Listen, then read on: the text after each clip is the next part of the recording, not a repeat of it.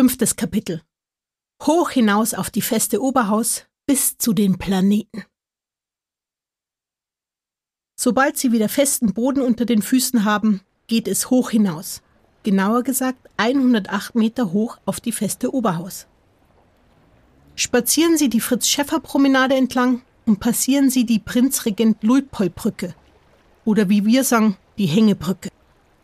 Überqueren Sie hier die Angerstraße und folgen Sie dem Ludwigsteig, der Sie auf das über 800 Jahre alte Wahrzeichen führt, das majestätisch auf dem Georgsberg thront und eine sagenhafte Aussicht über die Dächer Passaus freigibt.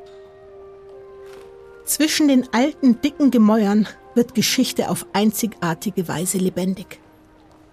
Fürstbischof Ulrich II. begann 1219 mit dem Bau der Burganlage, die über Jahrhunderte die Residenz der Fürstbischöfe von Passau war.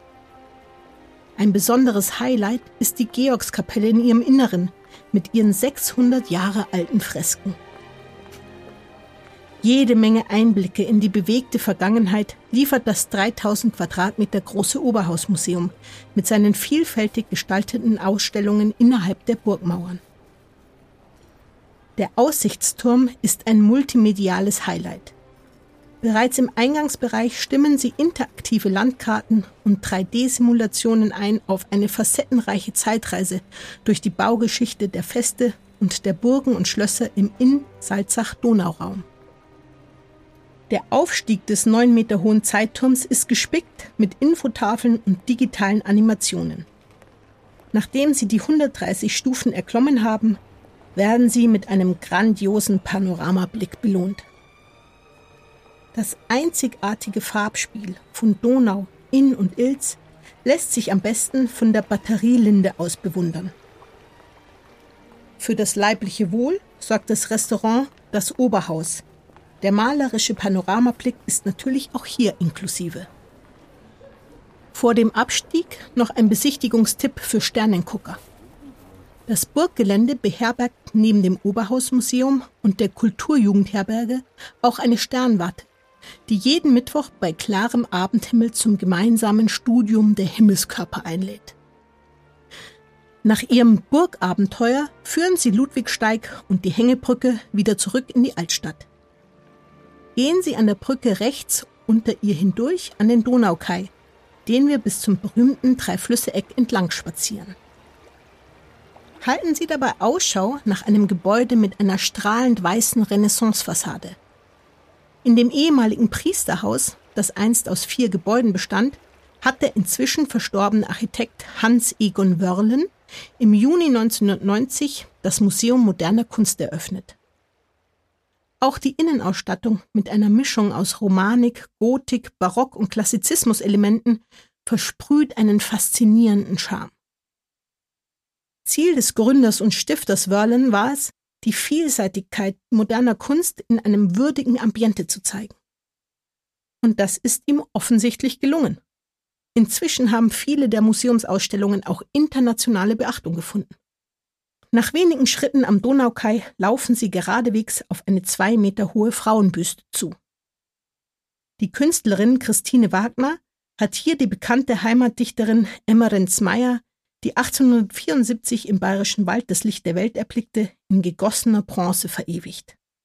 Die ehemalige Wirtin der Passauer Künstlerkneipe zum Koppenjäger erlangte durch ihre schriftstellerische Leistung und emanzipierten Ansichten überregionale Berühmtheit. Nur einen Steinwurf entfernt passieren sie den Spielplatz an der Ortsspitze. Herrlich gelegen zwischen den Flüssen, ein wahres Naturparadies für Kinder. Neben Klettern, Schaukeln und Toben können die Kleinen den vorbeifahrenden Schiffen zuwinken. Der Weg führt sie direkt zum berühmten Dreiflüsse-Eck. An der Spitze der Altstadt fließen die Donau aus dem Westen, der Inn von Süden und die Ilz von Norden kommen zusammen. Es gilt als weltweit einzigartig, dass sich drei Flüsse, die aus verschiedenen Himmelsrichtungen kommen, vereinen und gemeinsam als Teil der Donau nach Osten weiterfließen. Für mich persönlich ist dieser Platz ein absoluter Energieort. Einfach nur sitzen und den fließenden Wassern nachschauen, bringt mich jedes Mal wieder in meine Mitte. Als Dank für meine bestandene Aufnahmeprüfung an der begehrten Otto-Falkenberg-Schule in München habe ich genau hier einen bunten Blumenstrauß in die Flüsse geworfen.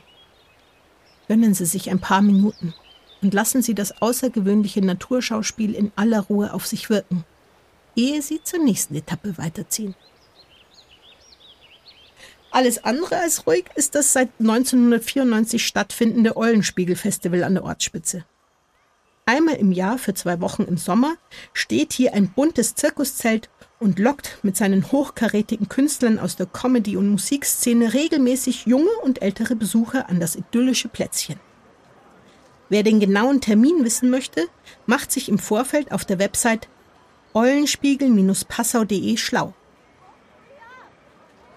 Sobald sie die Ortsspitze umrundet haben, begegnen ihnen vier Granitstelen neben einer in Bronze gegossenen Sonnenskulptur. Hier ist der offizielle Startpunkt des Passauer Planetenpfads, der sich auf einer Strecke von rund sechs Kilometern im Maßstab von 1 zu einer Milliarde erstreckt und das Sonnensystem darstellt. Ausgedacht haben sich das die Schüler des Leopoldinums und der beruflichen Oberschule Passau. Ziel des Projekts ist bei den Betrachtern das Verständnis für das Sonnensystem zu wecken unter Mitwirkung lokaler Sponsoren verteilen sich insgesamt zehn Granitstelen auf dem Planetenpfad. Endpunkt ist die Neptunstele am Vereinshaus des Rudervereins Passau in Ingling.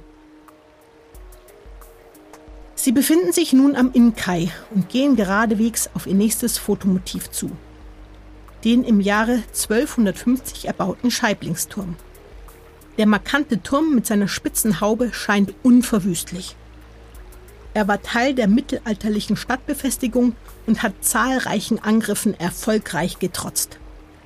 Sogar die zwei großen Stadtbrände haben keine nennenswerten Spuren hinterlassen.